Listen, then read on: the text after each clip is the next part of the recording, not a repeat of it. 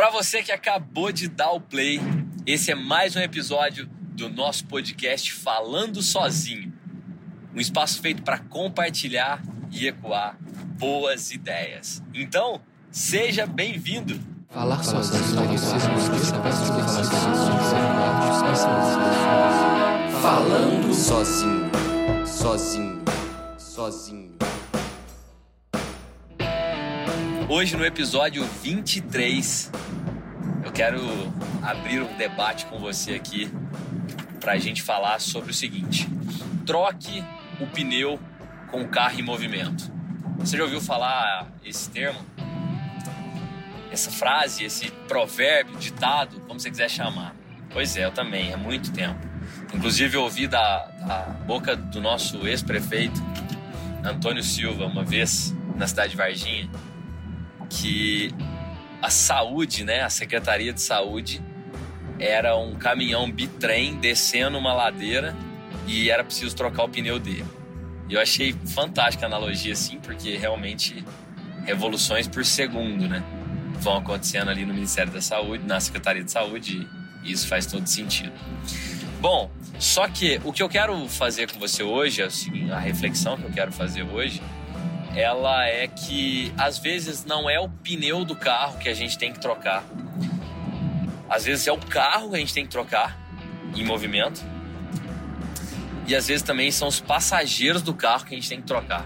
E às vezes até nós mesmos podemos ser esses passageiros que devem ser trocados. Então o raciocínio talvez seja, não seja o passageiro a ser trocado. Ou não também, né? Às vezes é até bom que você seja trocado, você já não está mais fazendo parte daquele veículo em si. Mas vamos entender a história da origem. Trocar o pneu com o carro em movimento é uma analogia que quer dizer o seguinte: olha, o negócio não pode parar, as engrenagens do processo não podem parar, mas é muito importante agora que a gente substitua ou um processo, ou um método, ou é onde eu quero chegar, outros aspectos que são as pessoas, a estrutura, enfim, algo precisa ser feito. No episódio 22, a gente falava sobre o novo normal. E esses momentos, o momento, o momento que nós estamos vivendo de grandes revoluções, isso devido, a, óbvio, ao coronavírus, ele nos faz refletir sobre se estamos no caminho certo ou não, ou se estamos no caminho certo, porém parados, ou se estamos no caminho certo, porém perdidos. É muito doido, cara. E quando a gente leva isso para a vida pessoal, a gente às vezes faz reflexões, e eu tenho ouvido muito, tenho conversado com muita gente sobre isso, que é, cara, será que eu tô fazendo a coisa certa? Eu tô no trabalho certo? Eu tô no meu emprego certo?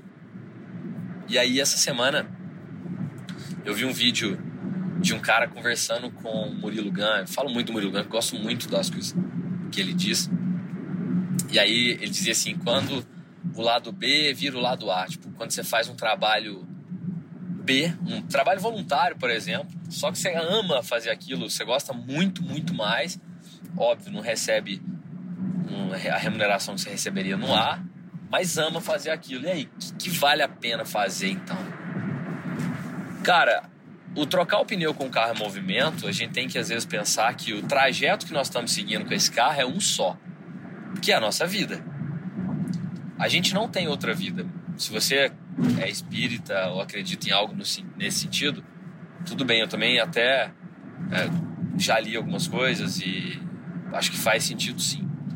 Agora, o que eu quero dizer é sobre essa que nós estamos agora.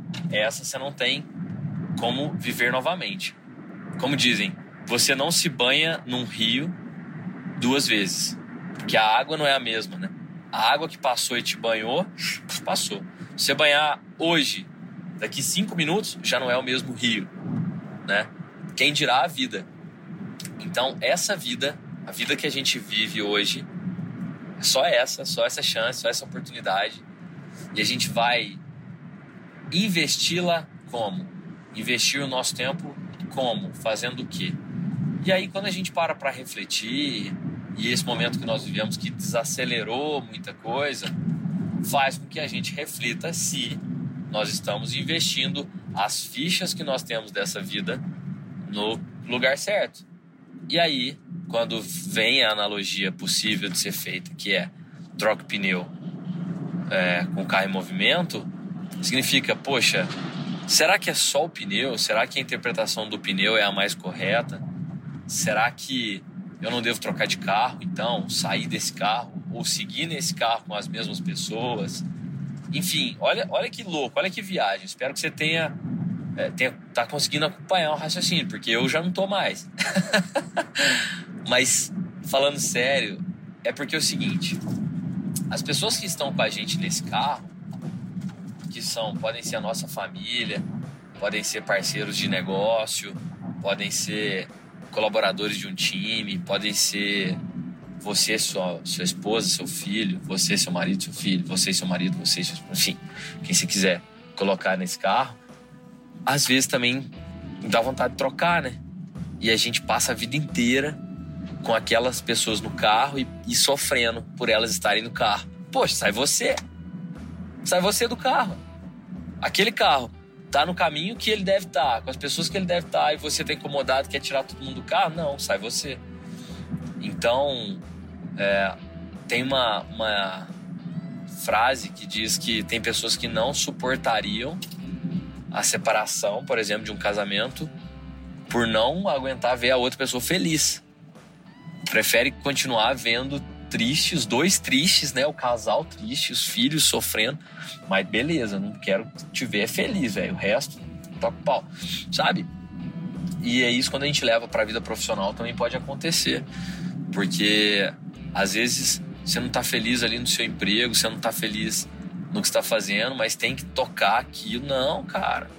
Não tem zero de obrigação disso daí acontecer.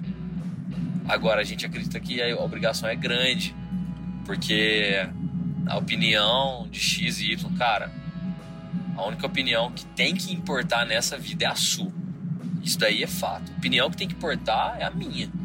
Agora, se eu não quero desagradar outras pessoas, tal, seja sincero, transparente com elas na hora de trocar o pneu, ou na hora de trocar o carro, ou na hora de pedir licença e sair do carro. Não é? É mais ou menos isso.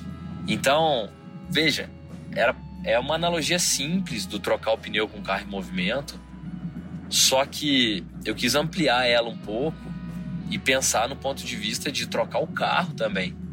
Ou de trocar as pessoas que estão no carro. O carro cabe cinco pessoas. Não sei se você está vendo todos os bancos aqui, imagino que esteja. Cabe cinco pessoas, é o máximo. Não cabe mais nenhum nem dois. Cinco. Cabe menos, né?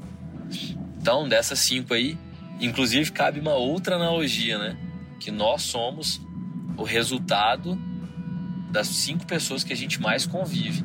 E é real. A gente vai ter o linguajar parecido, a gente vai ter as, a, a linha de raciocínio parecida. Tem até uma frase mais brusca que diz que o seu salário é a média das cinco pessoas que você mais convive. Pô, tá vendo? Pesado, né? Não sei se é verdade. Não dá pra você sair perguntando oh, qual que é o seu salário, só pra fazer uma continha aqui. Né? Não dá. Mas também é uma visão muito capitalista, capital centrista financeira, né? A vida não é isso, só isso. É isso também. Nós temos uma, uma engrenagem que se move para buscar dinheiro, dinheiro traz segurança, conforto, enfim, uma série de elementos aí mas não é só isso. Então, a minha provocação de hoje, a provocação que eu quero fazer com você é: na hora de trocar o pneu do carro com o carro em movimento, tenha certeza se é só o pneu que tem que ser trocado. Se não são os passageiros, se não é o carro, se não é o GPS ou se não é você. Porque o carro é a nossa vida. Você pode ser motorista ou passageiro, é, talvez motorista, e as pessoas que estão indo com você, cada, cada um é o seu motor, próprio motorista. Só que a gente embarca de carona nos carros das outras pessoas também. Então, eu faço parte do carro da minha mãe, faço parte do carro do meu pai, mas tem o meu próprio carro que eu faço parte, eu sou motorista, mas minha mãe tá aqui, minha namorada tá aqui, minha avó tá aqui, meus amigos, meus sócios, enfim. As pessoas estão aí, tocando junto esse, esse barco. Então, é, analise se o que tem que ser trocado é o pneu, o carro ou as pessoas. Certo?